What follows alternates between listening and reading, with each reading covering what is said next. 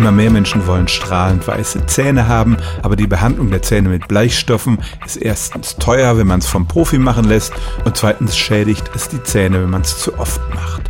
Wie schön wäre es doch, wenn es ein natürliches Mittel gibt, mit dem man seine Zähne aufhellen kann. Dazu gibt es allerlei Tipps im Internet und eines dieser angeblich so wirksamen Naturmittel ist Kurkuma, ein Gewürz, das man sonst eher in der Küche einsetzt. Kurkuma hat etwa die Farbe von Curry. Wenn man es einmal auf einem Holzbrettchen hat, dann kriegt man es kaum noch ab.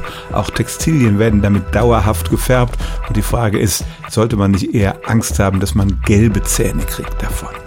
Diese Angst ist unbegründet.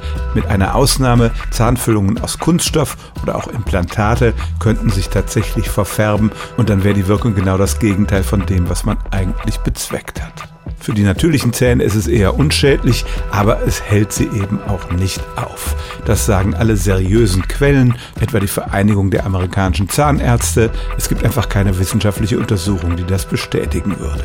Tatsächlich habe ich Forschungsarbeiten zum Einsatz von Kurkuma in der Zahnpflege gefunden, aber da geht es nur darum, dass das Gewürz im Mund tatsächlich positive Wirkungen entfalten kann, weil es antibakteriell und entzündungshemmend wirkt, also insgesamt ein ganz gesundes Pülverchen ist. Dass es aber die Zähne weißer machen würde, das ist bis zum Beweis des Gegenteils eine Legende.